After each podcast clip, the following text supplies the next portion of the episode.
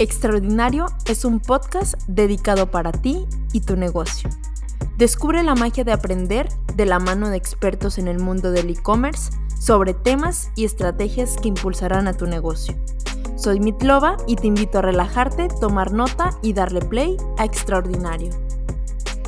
Hola, ¿qué tal a todos los que nos están viendo y escuchando? Nuevamente soy yo, Mitlova, otra vez en un podcast extraordinario por parte de Skytropex. El día de hoy tengo unos invitados interesantes y les tengo que confesar que tras bambalinas estoy un poco nerviosa por el hecho de que ahora somos tres personas en el micrófono y digo, por ahí si en algún momento nos llegamos a tropezar y demás, uno, pedimos paciencia y dos, también pedimos, digamos, un poco de comprensión por la complejidad que implica, digamos, grabar ya tres voces dentro del podcast.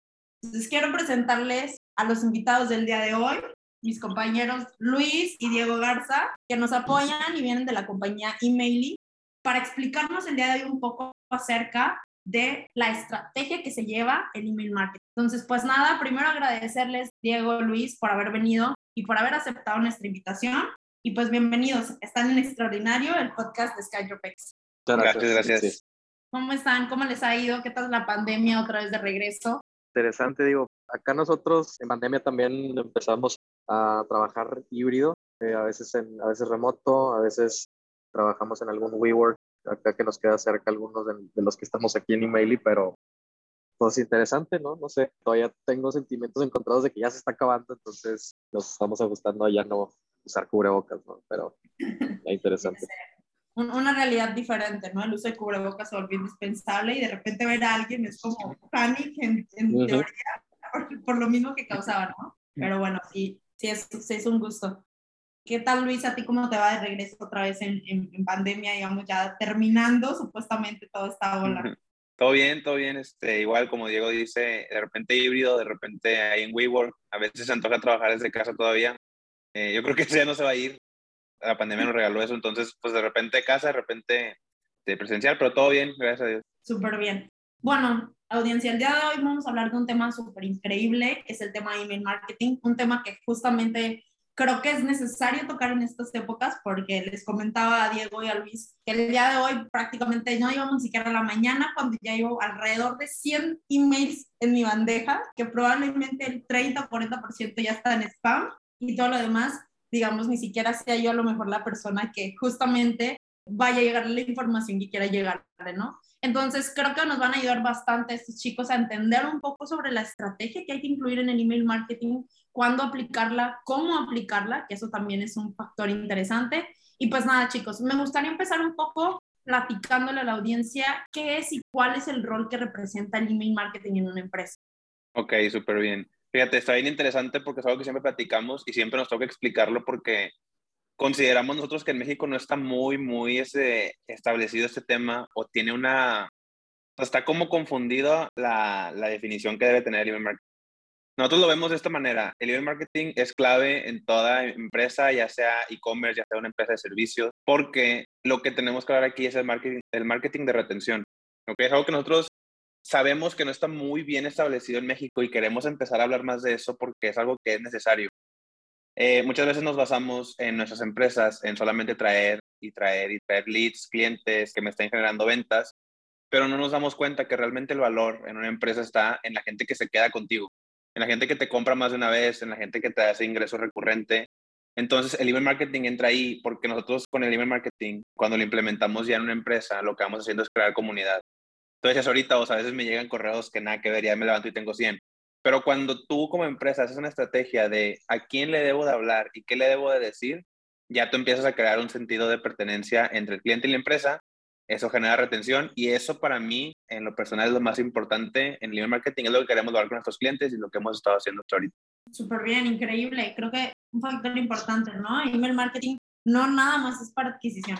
muchas veces y, y me ha tocado, ¿no? Con clientes de que, o sea, te mandan y dicen, ah, se voy a mandar este correo, ah, súper bien, pero ¿por qué se lo vas a mandar? ¿Cuál es el sentido? ¿Qué es lo que planteas? ¿O cuál es el objetivo? Y creo que ahí justamente radica la importancia del email marketing, ¿no? De enfocarme en para qué lo vas a utilizar y cuál debería ser el objetivo.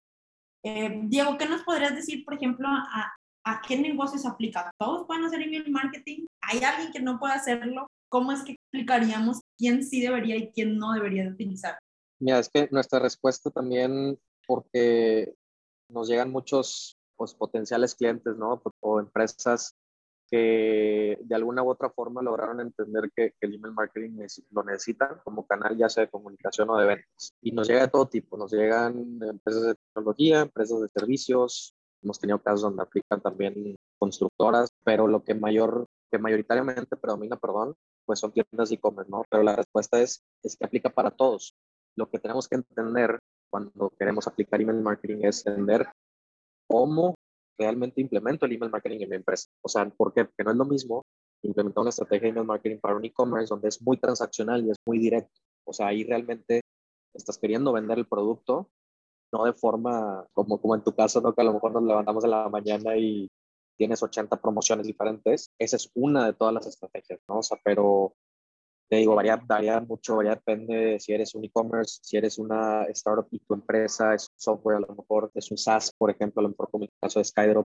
Ahí el proceso de la implementación del email marketing varía bastante porque ahí a lo mejor el objetivo no va a ser crecer ventas o convertir a ventas como tal, sino puede ser un poquito más de, oye, los actuales clientes que tengo quiero que puedan, podamos elevar el ciclo de vida, ¿no? El, este concepto de lifetime value de, oye, quiero que ahora me compren esta otra suscripción y elevar el ticket promedio, ¿no? Entonces, la verdad es que varía mucho, pero la respuesta final es que aplica para todos, o nada más depende de específicamente qué quieres hacer con el email marketing, ¿no? Hay unos que nada más lo usan para comunicación y punto, pero eso va directamente correlacionado con, con retención o también captación de nuevos leads. Entonces ahí y, esto a lo mejor lo tocamos un poquito más adelante en la plática, pero donde es bien importante tener un proceso de definición de objetivos. ¿Qué quieres lograr? ¿Cuál es el objetivo? ¿Por qué quieres email marketing? ¿Qué problema detectaste? Entonces, parten de conceptos bien como intangibles o, que muy pocas personas realmente le, dan el enfoque, pero la realidad es que aplica para todos. Lo que sí es bien importante saber es que el resultado va a depender mucho de dónde partimos, ¿no? De las hipótesis que tenemos, de lo que queramos lograr con un e-commerce es inmediato el resultado de crecimiento en ventas, ¿no? Pero a lo mejor con un software as a service, en el caso de Skydrop, no se va a ver directamente reflejado en ventas. A lo mejor se va a ver reflejado en el mediano, largo plazo, pero de que funciona, funciona. Entonces, básicamente por ahí va un poquito como para quién aplica y dependiendo de qué objetivo se tenga.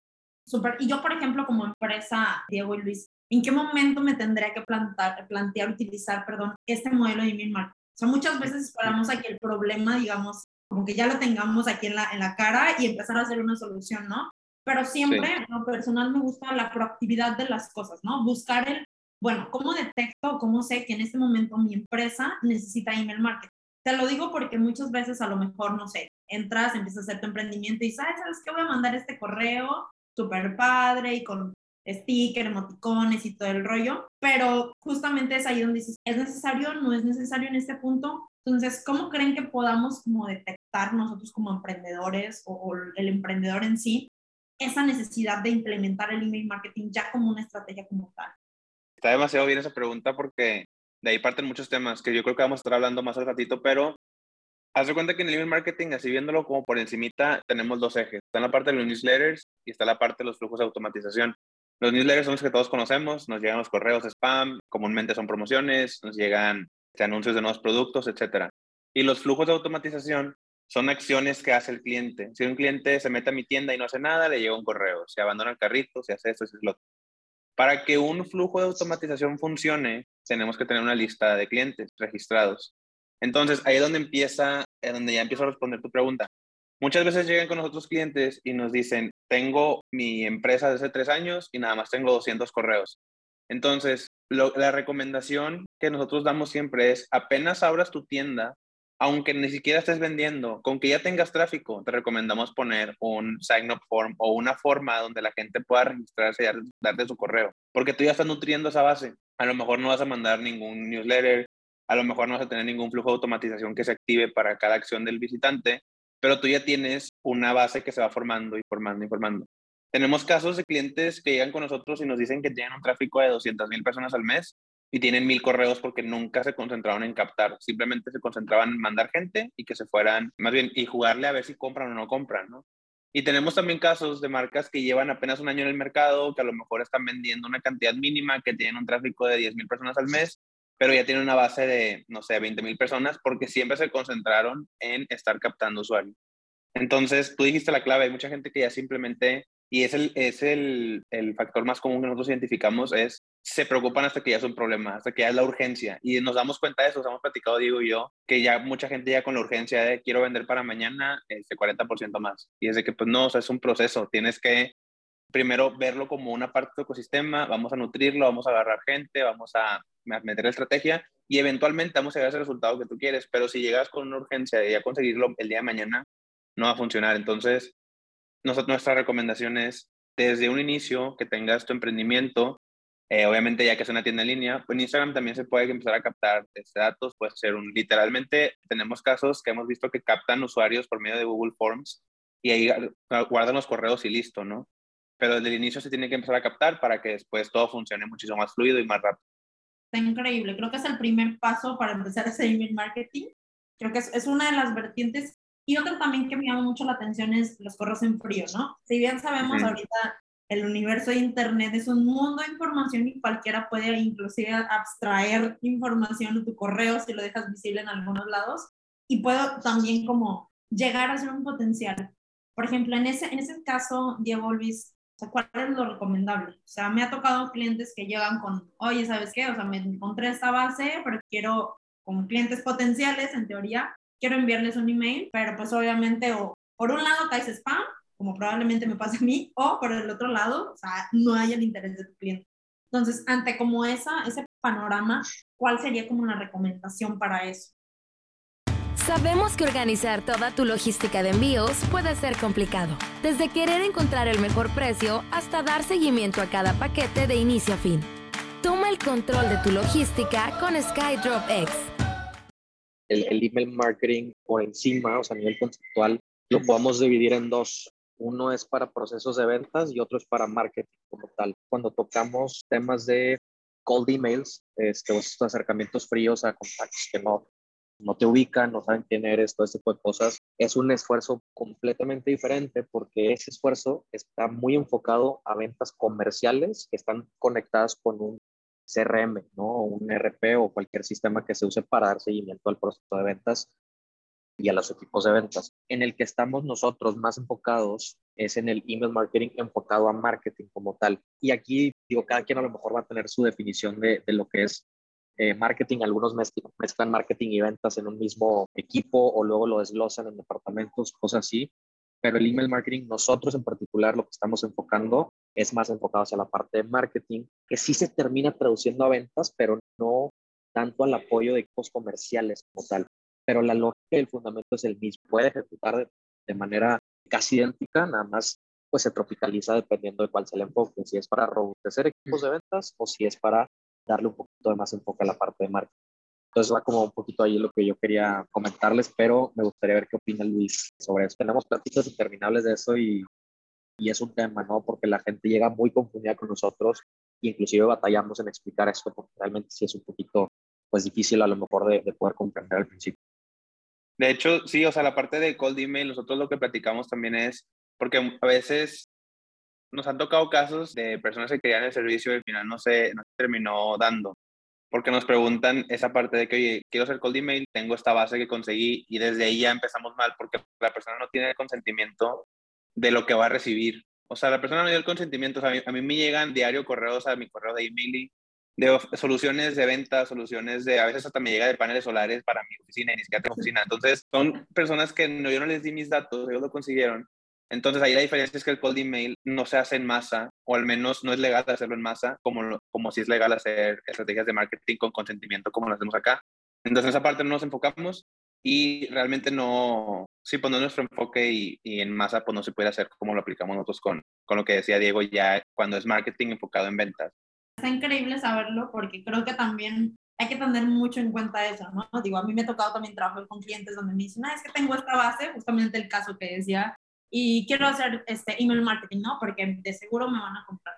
Y hay que a veces poner en tela de juicio esas bases. ¿Por qué? Porque justamente puedes o spamear inclusive casi hasta tu sitio o reportarte por parte de Google, sumar mala reputación y muchas veces, o sea, terminas a lo mejor pagando, no sé, un envío de email marketing que probablemente ni siquiera vaya a ser efectivo para tu empresa. Estamos hablando de una inversión totalmente malísima porque no vas a tener absolutamente nada que aportar hacia ese sentido, ¿no? Entonces, sí me gustaría, eh, Diego Luis, ahora comentar un poco acerca de la segmentación. O sea, siento que ahí es un tema súper importante, el cómo le hablamos, a quién le hablamos. Y creo que ahí viene un tema importante para empezar también a hacer el email marketing, ¿no? O sea, digo, aparte de la estrategia y de que se vea lindo y de transformar la estrategia en algo visual, como lo comentábamos en, en bambalinas, pues obviamente también la parte de la segmentación se vuelve un tema súper importante. Entonces, ahí cuáles serían como las recomendaciones y qué es lo que ustedes aplican, por ejemplo, para los clientes que ustedes tienen email. Ok, sí, de hecho, la segmentación es clave. O sea, ahorita decías, tú dijiste la clave también, que sí, la planeación es importante, la implementación es importante, pero si no segmentas, todo lo que hagas después no va a funcionar. De hecho, la semana pasada, digo, no me, no me acuerdo si ya dimos ese contexto, pero yo me encargo de la estrategia, Diego se encarga de diseñar y cada quien pues está en su mundo. O sea, a final de cuentas, Diego pone en imagen lo que yo pongo en palabras y esta semana pasada nos juntamos a que Diego viera cómo planeamos un contenido del mes para nuestros clientes en el equipo de estrategias. Y él vio la importancia, o sea, yo creo que él no había visto tan a fondo cómo lo hacemos. Y la clave es la segmentación. Entonces, para dar contexto, la segmentación, el fundamento que siempre le doy a los clientes cuando platicamos de esto es, vamos a pensarlo de lo que es no familiar para nosotros, que es, un, es una interacción este, física, por ejemplo. Y es, si tú estás en un auditorio con 10.000 personas, no les puedes hablar a todos de la misma manera, porque no, les puedes tratar de vender una playera negra a todos, porque va a haber gente que prefiere el color rosa, el color blanco, el color azul. Entonces, lo primero que hay que hacer es, ¿qué tipo de playera te gusta? Y ya, vas tú segmentando por grupos a todas esas 10.000 personas, ¿no? Entonces, ya que tú tengas el color de playera que le gusta a cada grupo, tienes cinco grupos a lo mejor, bueno, adentro de cada grupo va a haber personas que estén dispuestos a pagar 200 pesos, pero va a haber personas que estén dispuestas a pagar 5 mil pesos por una playera. Entonces va segmentando. Y luego otra vez, aparte de esos grupos de cuánto están dispuestos a pagar, va a haber personas que van a ocupar una playera por mes y otros que van a ocupar una playera cada, cada seis meses. Entonces vamos a hacer segmentaciones lo más de, de nicho posible, por así decirlo, porque entre más directo sea el mensaje a quien le va a llegar, pues más efectiva va a ser nuestra estrategia. Entonces la segmentación es clave porque pues nosotros tenemos en un e-commerce personas que están activas pero que nunca nos han comprado, personas que están activas y nunca han comprado, pero que sí han tenido intención de compra o se han abandonado el checkout, etcétera. Personas que han comprado una vez, personas que han comprado 10 veces, personas que solamente compran con cupones. Nosotros tenemos estas 50 segmentaciones que vamos haciendo. Partimos de 10 principales y esas 10 hacemos como una rama de todo lo posible que podemos encontrar por grupos de personas según cada eh, industria de nuestras marcas. Entonces, eso es la clave porque ya que tú defines a quién le vas a hablar, es muy fácil definir qué le vas a decir. ¿Por qué? Porque si yo trato de hacer una planeación sin saber a quién le va a llegar, pues es imposible. Entonces, lo primero es, yo le, por ejemplo, le voy a hablar a Diego que está suscrito a mi tienda, nunca ha comprado, pero estoy viendo que todo el tiempo él está activo viendo una playera negra. Entonces ya sé que a Diego le tengo que mandar un descuento en esa playera que él está viendo. Entonces ya con eso nuestras, nuestras estrategias empiezan a ser muchísimo más efectivas porque la segmentación es la que nos ayuda a entender qué necesita mi cliente que le diga para lograr eso. Porque también y un último punto, no es, tan, no es tampoco necesario siempre querer vender. Va a haber a lo mejor personas que me han comprado cinco veces y esas personas les quiero pedir un review porque son personas que ya sé que aman, mi marca. Entonces, ayúdame tú a contarme tu experiencia para que las demás personas confíen en mi marca. Entonces ya vamos creando como ese sentido de, este, como lo que es al principio, una comunidad, ¿ok? Porque cada persona yo le hablo de una manera específica y evitamos que pase lo que decías al principio del spam yo ya soy muy consciente de eso. O sea, cuando yo recibo un correo de una marca que me está ofreciendo que le compro una, una playera de dos mil pesos cuando nunca les he comprado, automáticamente me salgo de esa lista porque yo no soy su cliente potencial, ni siquiera me están segmentando, porque nunca les he comprado, menos les voy a gastar dos mil pesos hoy. Entonces, ahí te vas dando cuenta de cuál es la importancia y eso creo yo que es uno de los pilares principales del, del email marketing. Está muy interesante lo, lo que comentas. Y, y, me gustaría, por ejemplo, al inicio hablamos de los objetivos, ¿no? Hay diferentes objetivos que hay que seguir en el email marketing. Hay que también ver, por ejemplo, la segmentación de la audiencia y demás. Y creo que ahorita se ha dado mucho el tema de los e-commerce y muy enfocado a los e-commerce, ¿no? De que si hace esta acción mi usuario, ¿qué debo detonar como mail o qué debo detonar también como acción al equipo de ventas?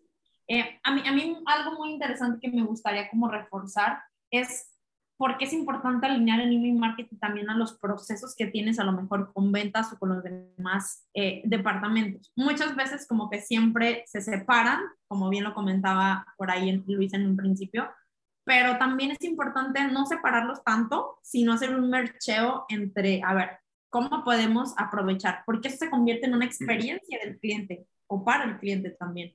Entonces, creo que vale la pena como enfocar, uno, primero la segmentación y dos, ver esos objetivos como lo comentabas o lo platicabas, Diego, ¿no? Si yo hago esta acción, ¿qué es lo que se va a denotar? Y ahí se va armando como un cascadeo innumerable de mails o de cosas o de acciones, inclusive, que va detonando, ¿no? Entonces, por ejemplo, en esos objetivos de cada mail, eh, ¿cómo, los, ¿cómo los podemos ir como plasmando o entendiendo? O sea, si bien a lo mejor va a haber 100 mil acciones que va a hacer mi cliente en mi e-commerce, va a haber chorro mil de cosas que va a poder hacer el equipo de ventas, pero ¿cómo podemos a lo mejor definir en una primera etapa esos objetivos puntuales y no desviarte, digamos, en hacer, no sé, 500 mil flujos que probablemente no vayan a traer efectividad? ¿Cuáles serían como, cómo definir estos objetivos que nos van a servir en una primera instancia? Eh, no, nada más quiero ayudarte a responder esa, Luis, porque es que esto fue un, como, como, como pues fue un, wow, un aha moment, ¿no? Para nosotros recientemente, la gente o, las, o los equipos de venta y marketing tienden a complicarse mucho el proceso de un cliente y dicen es que hay el, el Customer Journey, que son herramientas que claro que funcionan y obviamente existen por algo. Pero cuando nos pusimos a analizar y, y detalladamente entender el camino del cliente a nivel macro, o sea, salirnos un poquito del día a día y no estar sesgados en lo que estamos haciendo e irnos a las bases de lo que es el marketing, ¿no? Es, existe un funnel de ventas, un embudo, y entonces qué, cuáles son todos los caminos que está siguiendo el cliente, ¿no? Oye, ¿qué son? Este, y ahí corrígeme tú, Luis, si, me equivoco, que son toda la parte de awareness y después entras una parte de considerar la compra, pero estoy como que sí, que no lo quiero comprar, pero sí. Y luego ya empiezas esfuerzos de conversión. Entonces, en tres sencillos eh, pasos de todo el embudo de ventas que a lo mejor muchos puedan conocer, sobre eso basamos la estrategia de segmentaciones y de a quién va dirigido porque dentro de todos esos pasos del embudo de ventas se, desglosan un millón de segmentaciones posibles. Entonces, eso es nada más como que un wow moment que tuvimos recientemente y que aplicando las bases sobre eso improvisamos, ¿no? Pero sobre una base bien sólida. Entonces, eh, ahora sí, si quieres tú dale, Luis, para el, el, detalle de toda esa delimitación de objetivos por correo. Sí, sí, sí. Y nada más ahorita complementando lo que, lo que decías y te, y te voy a regresar la palabra porque quiero que tú lo expliques. Es que nos dimos cuenta también de algo bien interesante que era lo que decías tú, Mitzi, de cómo combinar el esfuerzo de OK Marketing, pero también toda la parte de venta y toda la parte de estos dos como este, departamentos que existen. Algo que hicimos nosotros que nos está ayudando mucho fue que yo le contaba a Diego de que necesitamos terminar los correos de una manera más fuerte. O sea, vamos a comunicar algo en el correo, pero al final tiene que haber algo que ayude a las personas a motivarse a comprar, no solamente por una promoción, sino porque les dé confianza. Entonces Diego, precisamente ayer mandó una imagen y me dice, chécate este footer que me armé, donde las personas no van a tener dudas de nada, porque ya se, o sea, solucionan con el, con el objetivo del correo, solucionan como ese mensaje que les queremos transmitir de aquí está un nuevo producto, aquí está esta información que necesitas, y luego al final ya Diego se encarga de, ok, tienes preguntas frecuentes, más bien, tienes preguntas, aquí te dejo mis preguntas frecuentes. Tienes saber nuestras políticas de reembolso, aquí chécalo. Quieres saber nuestras políticas de pagos. Entonces ya el cliente sí recibe un correo específico sobre el mensaje que queremos darle, pero también ya con la ayuda del diseño de Diego eh, si de su equipo ya es cualquier problema que tú tengas en cuestión de ventas, lo vas a encontrar aquí en este mismo correo y aquí te voy a dirigir a donde tengas que irte. Entonces ya estamos como atacando esas dos partes, ahí es donde como nos logramos todavía mejores resultados con nuestros clientes. Súper bien, está, está interesante y creo que ahorita vamos a tocar el tema y va la pelotita para Diego, porque ahora, ¿cómo transformamos? Como decía Luis, uno puede planear y pensar que, wow, este es el mejor flujo armado de la vida por haber, pero hay que transformarlo en acción, ¿no? Y yo personalmente, cuando doy llamas de cuatro barrios a, mi correo, a un correo, yo digo, ya, o sea, bye. No, no, no, me estás glosando todo un chorizo enorme de información que probablemente a mí me interesa solamente ver en dos desliz, ¿no? De mi, de, mi, de mi pantalla. Entonces, creo que, por ejemplo, ahí entra la parte de los tipos de contenido y cómo también hacemos como ese mircheo con el diseño, ¿no? Y quisiera ahí sí tener como un poco de tu perspectiva y más de tu proceso creativo, Diego, que, utilizas, digamos, para poder transformar ahora la idea que Luis ya tiene, pero bajada justamente en algo, pues ahora sí, ágil en un, en un correo, ¿no? Entonces, cómo es como la experiencia de esa creación del contenido, del diseño, qué look and feel, qué puntos mirar, qué puntos no. Entonces, estaría buenísimo que nos contaras un poco referente a eso. Todo parte de dos cosas. Primero es, y, tenemos un montón de, de, sesiones con los clientes antes de lanzar en las primeras campañas de dos, tres semanas de, de onboarding, ¿no? O sea, de conocer la marca, conocer quiénes son sus clientes, entender sus productos, sus categorías, sus restricciones de branding, el manual de identidad. Entonces hay un montón como de cosas que estudiamos antes de, y a, y a veces inclusive, y me da mucha risa, eh, sobre todo al principio, ¿no? Pero los clientes nos, nos dicen, oye, es que ¿cuándo vas a lanzar el primer correo? ¿no? Una vez que ya empezamos a trabajar juntos. Y le decimos, puede ser de dos a tres semanas. Y, y hemos tenido casos donde nos tardamos un mes. Y la pregunta obligada es, ¿por qué? ¿Qué tanto haces antes? ¿no? Entonces, básicamente estamos haciendo un estudio de mercado completo. Obviamente a lo mejor no el detalle que nos gustaría, porque sí queremos lanzar rápido, pero parte de ese primer pilar, ¿no? Estudiar muy bien quién es el cliente, cómo habla, cómo se comunica la marca con ellos, todo ese detalle. Y segundo, parte de la descripción que Luis y, y, el equipo de Luis en la estrategia nos dé a los diseñadores, ¿no? O sea, necesitamos tener bien claro cuál es el objetivo, a quién va dirigido, en qué, este, en qué paso del embudo de ventas está ubicado el objetivo del correo, que es lo que platicamos ahorita, y un montón de otras, otros pedazos de información ¿no? que utilizan. Pero ya para bajarlo conceptualmente a diseño, hay varios fundamentos. No me gustaría entrar en detalle en todos, porque la verdad es que en la parte creativa no hay per se como una, digamos, una estructura 100% delimitada. Sin embargo, hay muy buenas prácticas, ¿no? O sea, a lo mejor poner siempre un botón después de la sección principal para tener una llamada a la acción, inmediatamente sacar al cliente, pero depende si el objetivo es sacarlo inmediato. A lo mejor si queremos que consuma un poquito más contenido, no coloco un call to action hasta ahí, sino después de todo el body, ¿no? Entonces, todo eso y, por eso es bien importante y, justamente estamos como mejorando brutalmente el, día a día en cuestión de las planeaciones para que al equipo de diseño nos quede bien claro qué es lo que quiere lograr la estrategia, ¿no? Pero hay un montón de, de se dice?, de enfoques en cuestión de diseño, ¿no? Cuando estamos haciendo un correo de storytelling, el formato es, es completamente vertical. O sea, queremos que, queremos que específicamente el usuario esté scrolleando, porque tenemos algo, una historia específica que estamos contando, ¿no?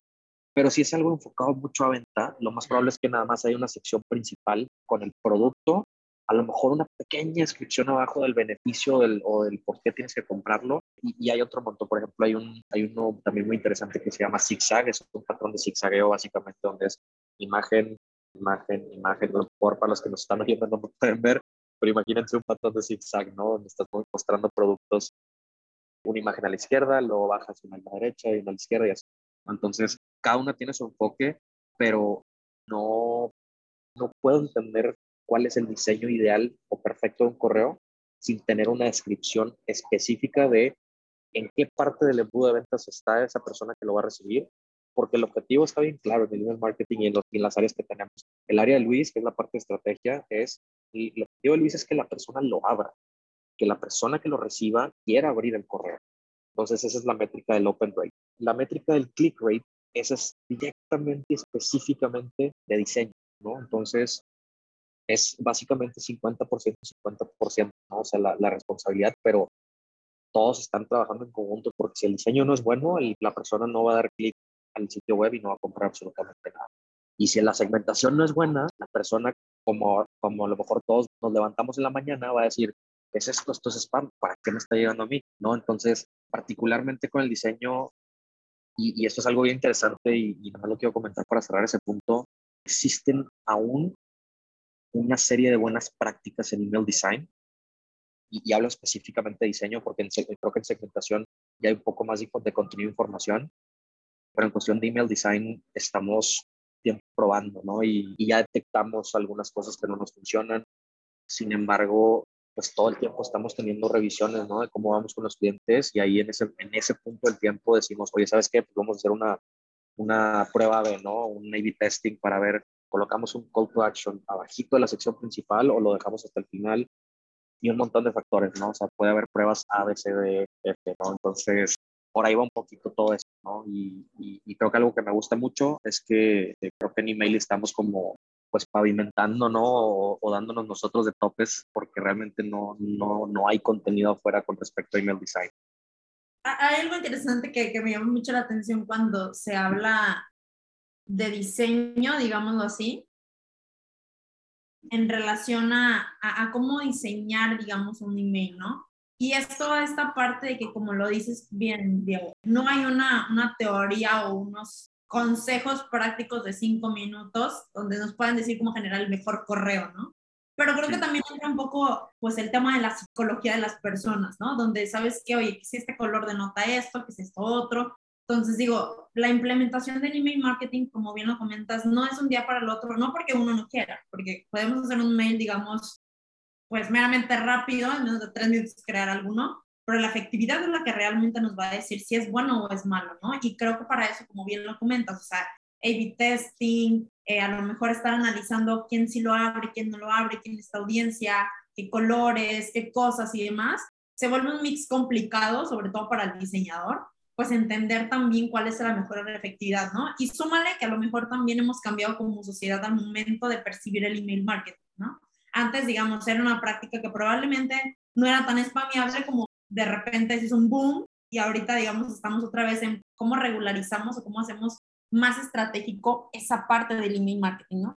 Entonces, creo que vale la pena como, como entender esa diferencia y ese tipo de cosas que pudiéramos rondar acerca del email marketing y, y que de ahí también viene como algo súper importante que me gustaría como que ya nos platicaran, que es la calendarización, ¿no? Si bien ya tenemos muy lindo nuestro diseño, ya tenemos todo preparado para hacerlo, ahora, ¿cuándo sería bueno lanzarlo? ¿Cómo hay que calendarizar? Si es un flujo, como bien lo comentabas, ¿cómo le hacemos para saber la frecuencia de envío? Entonces, sí me gustaría como tocar ese tema y, y que me pudieras contar un poco de cómo hacemos esa calendarización de un email marketing.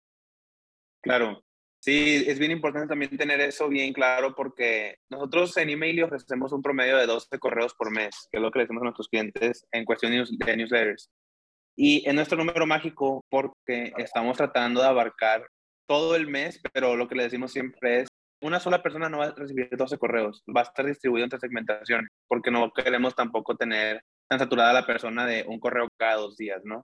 Entonces, en la parte de calendarización, lo que hacemos nosotros, y es algo que recomendamos siempre, es cuando empezamos a mandar correos, si tú ya eres un e-commerce que lleva un buen ratito trabajando y no has mandado nunca un correo, lo primero que hay que hacer es pues, saludar a la gente. O sea, es que en el email marketing siempre usamos mucho el ejemplo aquí nosotros de verlo como una, una interacción física.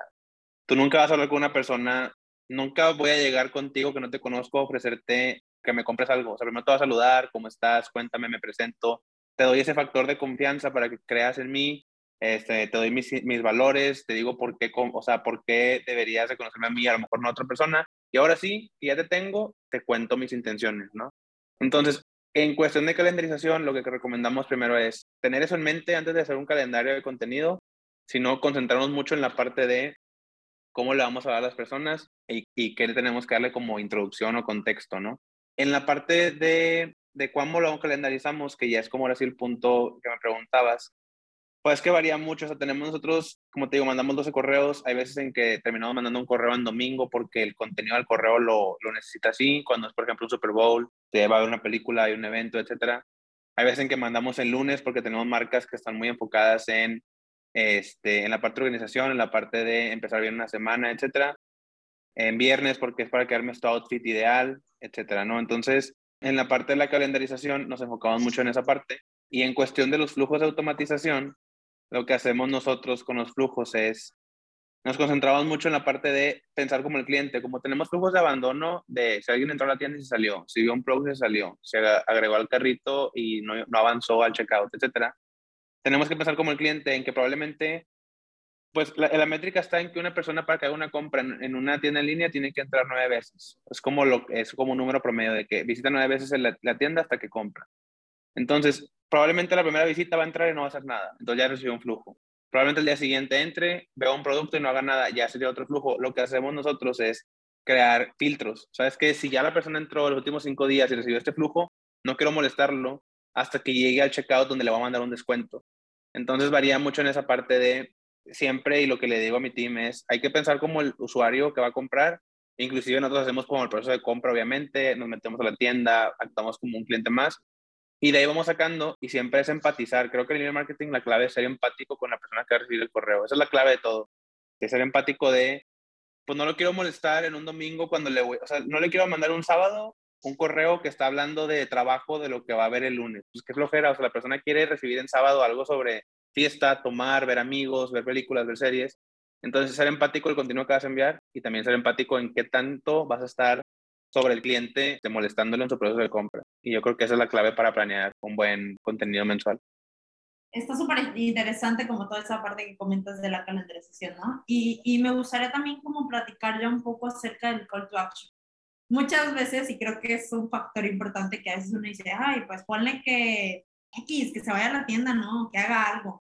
Pero, ¿cómo sabemos cuál es el mejor, no? Y, y creo que ya un poco de estrategia y justo por tu risa yo creo que vas a dar los puntos buenísimos, porque esto opina a veces mucho como cliente o como inclusive, eh, no sé, persona que va a contratar un servicio como email y dices tú, ah, pues ponle cualquier cosa, ¿no? O sea, algo que diga compra ya o muévete ya o algo así, ¿no? Que ejecute una acción que lo haga de inmediato. Sin embargo, digamos, para sacar un buen call to action hay que ver todos los anteriores que ya hemos mencionado.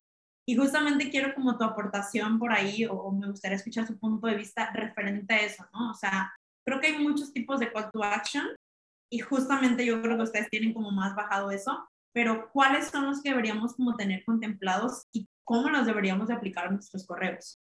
Esto está, está bien padre porque de hecho el mes pasado, y aquí le doy este, un shout a Diego, Diego es el, rey de los procesos en cuestión de organización. O sea, está muy impresionante yo tengo toda la parte mental de qué es lo que quiero transmitir y a veces escupo todo en nuestra plataforma donde tenemos todo organizado y Diego me dice, ver, no, espérame, porque yo verlo de esta manera, dame descripción, dame objetivo, dame recursos donde voy a ver inspiración, dame, y es la clave, por esto estoy diciendo esto, dame los call to actions y qué van a decir, a dónde los voy a mandar, ¿ok?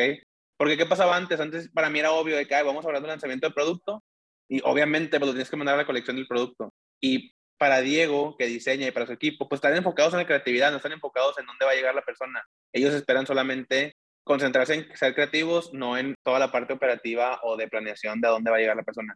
Entonces, en esa parte, ahorita tenemos ya un sistema muy padre donde ya está bien establecido. ¿Cuántos call to actions quieres? Ponnos por prioridad, ponme qué van a decir, ponme dónde van a llegar. Entonces, por esa parte es clave.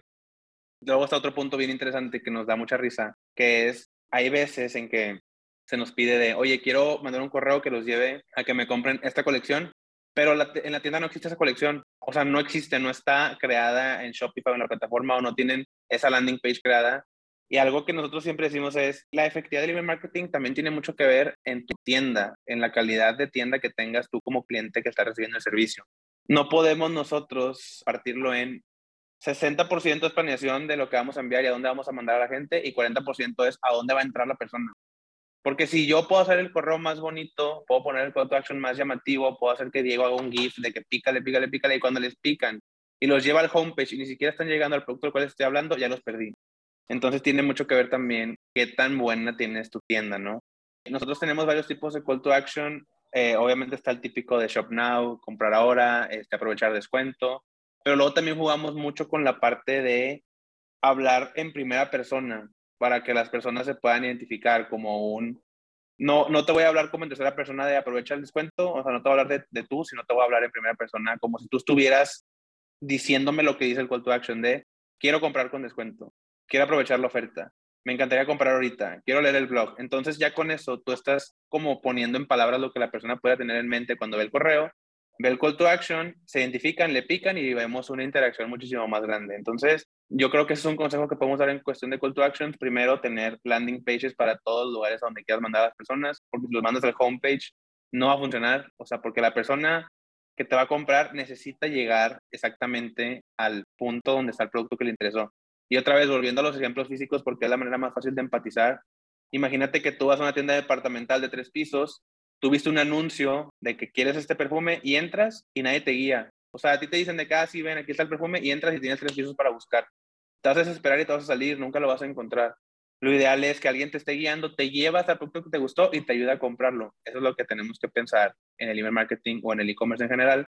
Y como te decía, pues ponerlo en primera persona, porque cuando escribimos el call to action, como es lo que puede llegar a pensar la persona al ver el correo, vemos un click rate más alto y eso ya se encarga la parte de diseño, que ahí está, está pues, liderada por Diego, ¿no? Entonces está muy interesante esa parte. Está increíble esa parte de, los call to action. O sea, un buen call to action te va a decir justamente lo que comentabas, ¿no? De qué es lo que quiero o me interesa ver. Entonces me vas a llevar a una homepage donde prácticamente voy a tener que buscar sola la navegación para llegar a lo que quiero. O sea, básicamente ya me perdiste. ¿Por qué? Porque me estás dando un paso extra y mi experiencia como usuario prácticamente ya se ve como sesgada y un poco como, qué hueva, ¿no? Qué huevísima sí. y buscar todo tu footer o buscarte en donde quiera que estés como para recibir ese tipo de cosas. Y, y está súper interesante lo que comentas, o sea, creo que vale la pena como echar también una revisión después de escuchar este podcast a todos los correos que mandas, porque está buenísimo hacer esta revisión para darte cuenta cuáles sí y cuáles de plano no están funcionando. Y, viene una parte que, me, que, que, ahora sí quiero que me sorprendan con sus tips, que es el tema de subjects y el tema de previews. Personalmente, o sea, de verdad, yo cuando veo ya un subject y me dicen, oye, oferta del día de hoy, yo digo, híjole, ya, ya sé que ni siquiera voy a leer el correo, ¿no? Y hay veces, por ejemplo, una vez que me dejó marcadísima, que fue que prácticamente me pusieron como si me hubieran agendado una reunión, ¿no? Entonces, por lo regular te llega la reunión agendada en Meet, entonces me lo pusieron así, yo dije, no sé quién, no sé qué persona era, y me dice, ¿tienes un Meet con él? Y yo, jamás le he dado mi correo a esta persona, ¿no? Y lo abrí. Entonces ya entró al correo y empecé a ver como que todo el desglose y dije, se voló la barda. O sea, para mí, dije yo, lo abrí. ¿Cómo le hizo? Lo abrí. O sea, al final de cuentas, ¿no? Que era el propósito pero justamente quiero entender como desde su experiencia, cuáles serían como estas buenas recomendaciones que uno podría dar y hacer, ¿no? Digo, también un tema, los emojis, todo ese tipo como de cosas que hay que tener en cuenta. ¿Cuál debería ser como unas buenas prácticas para ese tipo de cosas? Sí, digo, igual aquí no voy a sacar un tema para que me gustaría que Diego lo complemente, pero es que también algo bien importante en el subject y el preview text es el sender name o sea, ahorita estamos ya bien sesgados a querer copiar lo que hacen muchas empresas de ponerle nombre de algo, ¿no? Y, es común, o sea, sí se puede hacer, no estamos creados con hacer eso, pero quiero que escuchar el input de Diego porque tenemos marcas que quieren implementar el, por ejemplo, Luis de email en el sender del correo, pero luego te metes y la marca no tiene una voz y eso, por eso menciono a Diego porque Diego es el que se entera de esto o es el que se da cuenta de si una marca sí tiene una identidad propia. Porque muchas marcas dicen de que es lo que todo el mundo está haciendo, está jalando que exista Luis de Emaily, por ejemplo, entonces yo lo voy a hacer. Entonces ponen Diego de Emaily y luego te metes y Emaily no tiene ni siquiera una cara, no tiene identidad, no tiene voz. Entonces es súper fake el utilizar, el utilizar una persona cuando quiera la marca parece una persona. Entonces, este, no sé qué opinas tú, Diego, de eso, tú que ves que hay marcas que tienen voz, que no tienen voz. ¿Se debería hacer eso o no? Te quiero preguntar también, nunca te lo he preguntado. Yo creo que ya está muy... Yo creo que lo que creo que pasó fue que un par de empresas bien exitosas lo empezaron a implementar y sin querer queriendo les pegó. Lo que empezó a suceder fue que un montón de e-commerce, un montón de empresas dijeron que a ellos les funciona, pues yo también. Pero pues surge, a ver, surge la necesidad de, quiero decirle al cliente o a la persona que lo está leyendo el correo que es una persona el que está hablando, ¿no? Pero no necesariamente tiene que ser una persona hablando, puede ser la empresa hablando, pero que tenga una voz bien definida.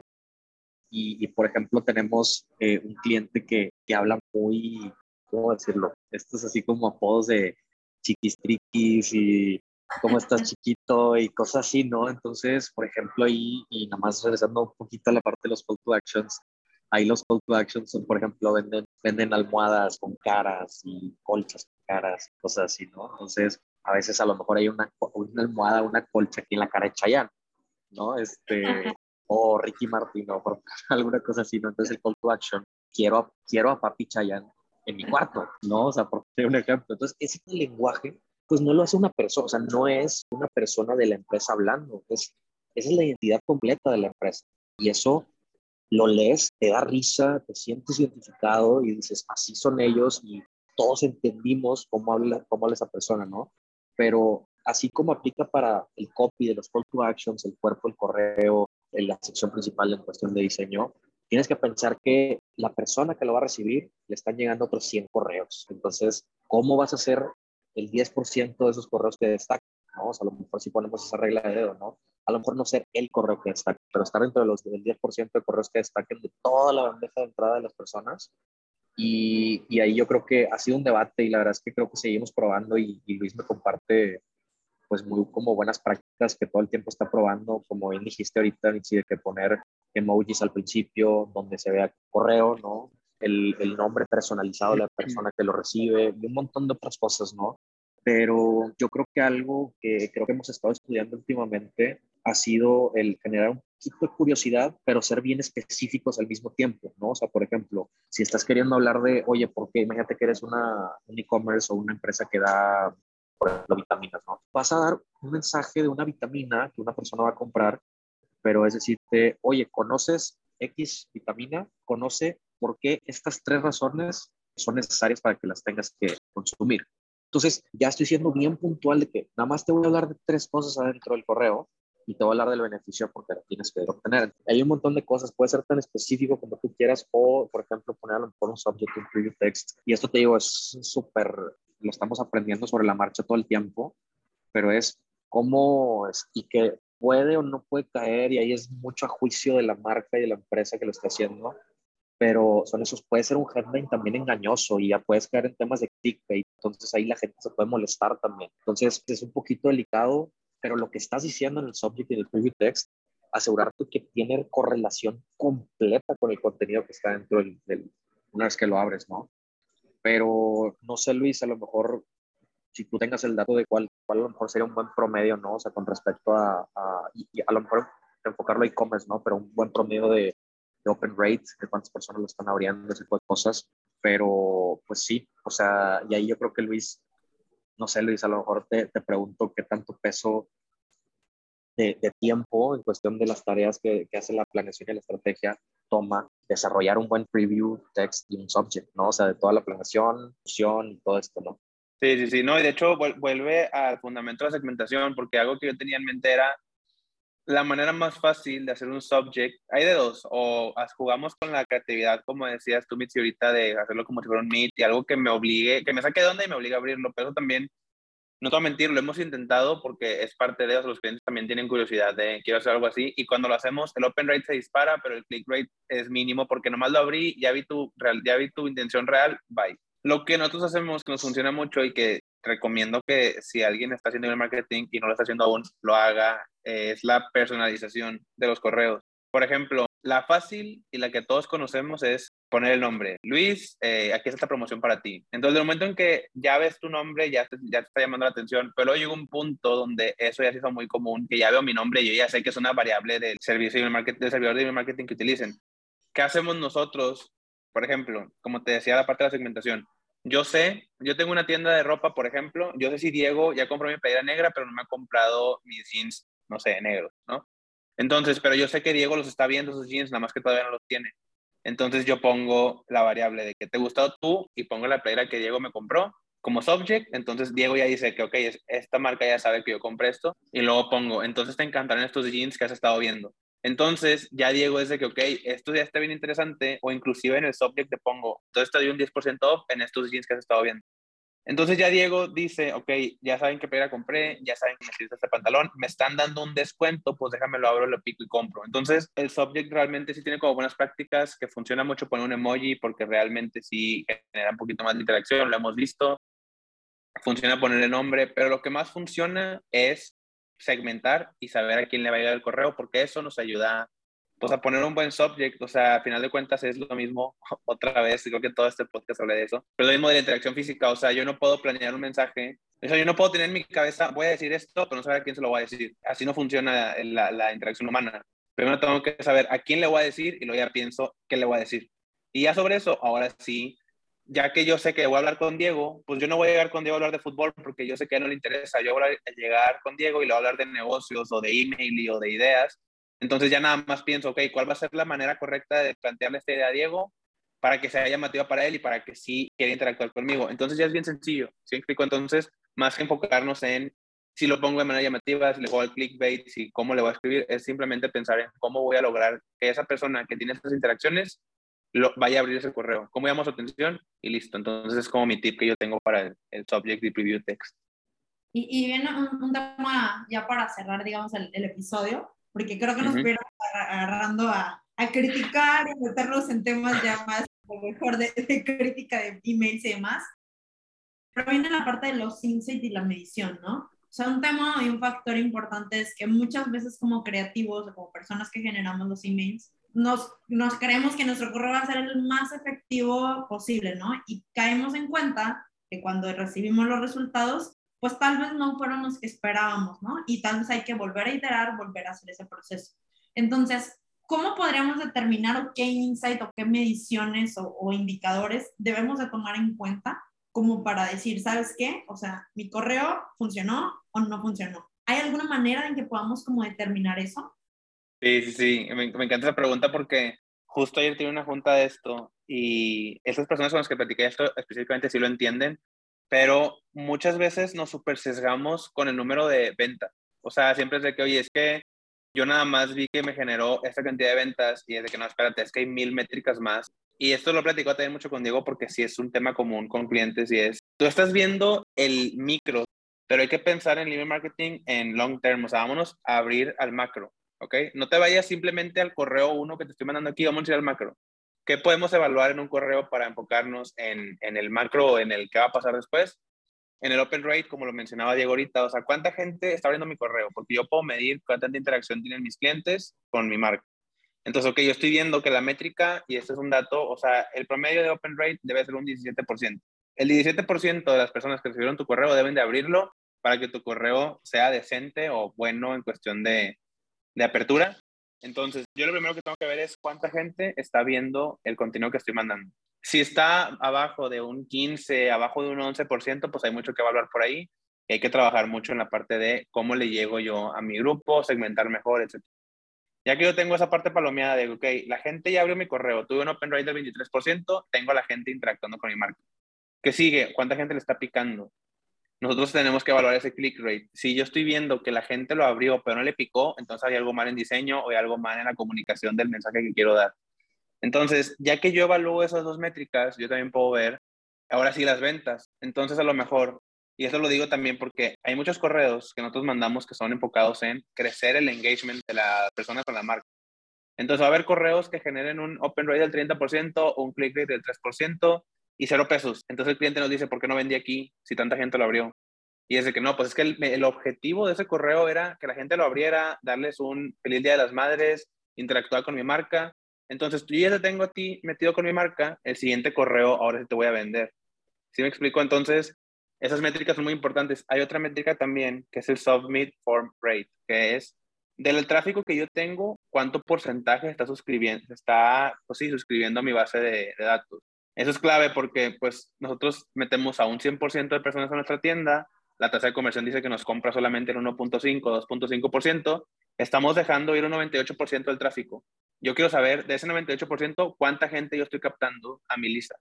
Es muy interesante tener todo esto en mente, porque si nos enfocamos en ventas, obviamente el objetivo del marketing y de email es incrementar tus ventas, pero no en cada correo, sino tenemos que tener una estrategia de primero hacer que la gente se meta con mi marca, que la gente interactúe, que conozca mis productos y ahora sí le vendo. Entonces es como lo que yo recomiendo evaluar. Open rate, click rate form rate. Y también pues estar viendo si te están marcando como spam, cuánta gente te está rebotando los correos. Ya son métricas un poquito más de nicho, pero eso es lo más importante en cuestión de los correos, o al menos que, que podamos comentar por aquí, eso es lo, lo más este, relevante. Para terminar, súper rapidísimo, Diego, Luis, dos prácticas súper rápidas que nos puedan decir para evitar caer en spam. Así que que ustedes digan, ¿saben qué? Estas son las dos cosas que debes de evitar a toda costa para caer en spam. Que tu correo, y eh, estas son mis dos, ¿no? A lo mejor ahorita Luis agrega otras. Que el correo que estás enviando no sean puras imágenes, porque eso es, pues está penalizado, ¿no? No, obviamente no, no es tan penalizado per se, pero hay unos, ahí depende del proveedor de, de email que tengan, eh, donde tengas tú tu correo tiene sus medidas, ¿no? O sea, para saber si es spam o no. Pero no es nada más por enviarlo una vez. O sea, ya cuando es una serie de veces estás haciendo lo mismo, puede interpretarse como spam. Y dos, imagínate que tienes una lista de X, independientemente de la cantidad, o sea, mil, diez mil, cien mil. Si el primer correo que mandas le llega a todos, en automático caes spam. Y, y, eso es bien importante porque al principio, del, cuando empezamos a trabajar con una nueva empresa, y tienen listas muy grandes. ha tocado que, que tienen, no, ya tengo, no sé, 100 mil correos, ¿no? Este, y te la voy a pasar toda y, y a fuerzas levanto 10 mil ventas de ahí y le decimos, no, o sea, sí es el objetivo, pero vamos poquito a poquito. O sea, no le voy a enviar un correo a 100 mil personas, le voy a enviar correo a 5 mil, 3 mil personas y gradualmente vamos aumentando el monto, la cantidad de, de personas a las cuales llega, ¿no? Entonces va un poquito por ahí esas dos, ¿no? O sea, que el correo realmente, y ahí y entro un pequeño paréntesis, recientemente, y, digo recientemente este año a principios, ya estamos haciendo los, los correos acá en Email con código, ¿no? O sea, tenemos el, la parte de diseño y, y, un montón de procesos para traducirlo a código y eso es súper, súper gratificante en el sentido de que te lo premian mucho los, los servidores de correo, ¿no? O sea, que sea con código hecho y puedes incluir imágenes, no pasa nada. O sea, no estoy diciendo que nunca subas imágenes, pero es lo que realmente la mayoría de las personas hacen, pero de forma muy abusiva. Y bueno, si lo puedes hacer con código, tienes la habilidad de hacerlo con código, es lo mejor que puedes hacer. Uno, porque no pesa nada el correo y dos, porque realmente se dio a entender que hubo una persona atrás escribiendo el código de ese correo para que se pueda ver con el mismo diseño que querías enviar, pero pues que no contiene imagen. ¿no? Entonces ahí, eh, esas son mis dos, yo creo, ¿no? Sí, en, yo creo que las mías, eh, una es algo, que, algo que si haces te vas a mandar spam y una solución también es la otra. La primera es lo que decía Diego, si no segmentas va a ser spam directamente, esa es la clave. Si mandas a todos un correo, no le va a llegar a nadie, va a ser spam. A lo mejor, obviamente, sí le va a llegar a mucha gente a su inbox normal, pero el servidor de correo te va a mandar como spam a muchas personas. Y una solución para esto es hacer como si fuera una conversación. Nosotros en email hacemos de vez en cuando un correo que es contéstame. Te mando esto, dime qué opinas, contéstame, porque si el servidor de correo identifica que no estamos mandando solamente promociones, sino que estamos teniendo conversación con las personas, nos empieza a dar como una buena reputación que nos ayuda a entrar al inbox. Entonces, esa es como la recomendación de qué no debes de hacer, pues mandarle a todos y qué deberías de hacer, tratar de meter de vez en cuando en tu planeación un correo que motive o que incite una conversación con tus clientes, porque ya eso los servidores lo toman como una buena práctica y lo van a empezar a incluir. Porque pues al final de cuentas el servidor de correo quiere que haya conversiones dentro de, su, de su plataforma, entonces haces que la gente te conteste, el servidor te premia, entonces así es como tú generas una buena reputación. Pues está increíble, increíble todos los consejos y todo lo que hablamos. Digo, por tiempo, como les decía, yo creo que podemos agarrarnos y platicar dos, tres horas o inclusive mucho tiempo más referente a eso. Creo que con la información que ya nos compartieron Luis y, y, y Daniel ahí, ya podremos como tener toda una estrategia montada, ¿no? Y también para cerrar me gustaría pues que nos contaran así brevemente qué están haciendo en emailing, cómo los podemos encontrar, eh, si también nos pueden compartir las redes sociales para, para buscarlos y claro, si podemos por ahí consultar con ustedes algunos de los flujos, inclusive de los que tenemos en SkyDropX. Estaría buenísimo también escuchar y rebotar ideas entre los dos. Entonces, antes de, despedirnos ya con, con, la introducción, digamos, o ya la finalización de emailing, me gustaría agradecerles a los dos por tenerlos aquí, por aceptar estar en el podcast. Y agradezco también a todas las personas que nos han estado escuchando desde el primero hasta el día de hoy, que esperamos que la información que les compartimos en este podcast y ahora con este nuevo formato que lo estamos haciendo, que es un video podcast, pues sea de gran utilidad para su negocio y que puedan implementar sobre todo todas las estrategias que les traemos con los expertos episodio tras episodio en su negocio para tener objetivos y sobre todo resultados más claros en el negocio. Entonces, justo agradecer nuevamente a los dos chicos, muchísimas gracias y pues nada, los dejo nada más para que se despidan de nuestra audiencia y nos vemos en el siguiente podcast de Extraordinario. Muchas gracias por la invitación, estuvo muy padre y así que dejo que Diego y se aviente las redes y toda la, la info de email. Sí, este, igual, Mitzi, muchas gracias por la, por la invitación. Constantemente estamos buscando este tipo de conversaciones pues para evangelizar más esto, ¿no? Y, y hacerlo más común. Creo que Latinoamérica está, está a varios pasos o varios años atrás. Y bueno, cada vez un poquito más de empresas ya se están sumando y ya creen en, esta, en este nuevo canal. Eh, o bueno, no nuevo, este que ya existía, ¿no? Pero ahí por, por malas prácticas se le fue bajando la credibilidad o reputación. Pero, pero sí, digo, en redes sociales nos pueden encontrar como try, de intentar en inglés, TRY, emaily, Twitter, Instagram, en LinkedIn como emaily y el website es igual de tryemaily.com. Y bueno, pequeño aviso promocional, ¿no? Tenemos también un podcast que justamente se llama No Somos Spam y es todo este concepto, ¿no? De, de poder evangelizar el, el, concepto, ¿no? De que se tiene actualmente del email marketing. Pues ahí poquito a poquito estamos generando un poquito más de contenido adicional a estas invitaciones, obviamente. Entonces, cualquier cosa, estamos ahí para ayudar en lo que podamos. ¿no? igual otra vez, muchas gracias. Súper, pues muchísimas gracias chicos, Diego, Luis, un gusto y esperamos que en otro episodio por ahí también nos puedan acompañar. Y bien como lo comentabas, Diego, pues hay falta todavía un tema más de evangelización, de conocer buenas prácticas, de implementarlas. Creo que a lo mejor en una segunda, en un segundo episodio podemos a lo mejor aventarnos ya un tema más puntual de email marketing y darles algo más a la audiencia. Pero muchísimas gracias chicos y pues nada, muchas gracias a todos los que nos escuchan, nos ven y agradecemos y nos vemos en el siguiente episodio. Yo soy Nitlova y esto fue Extraordinario, el podcast de Skytropex.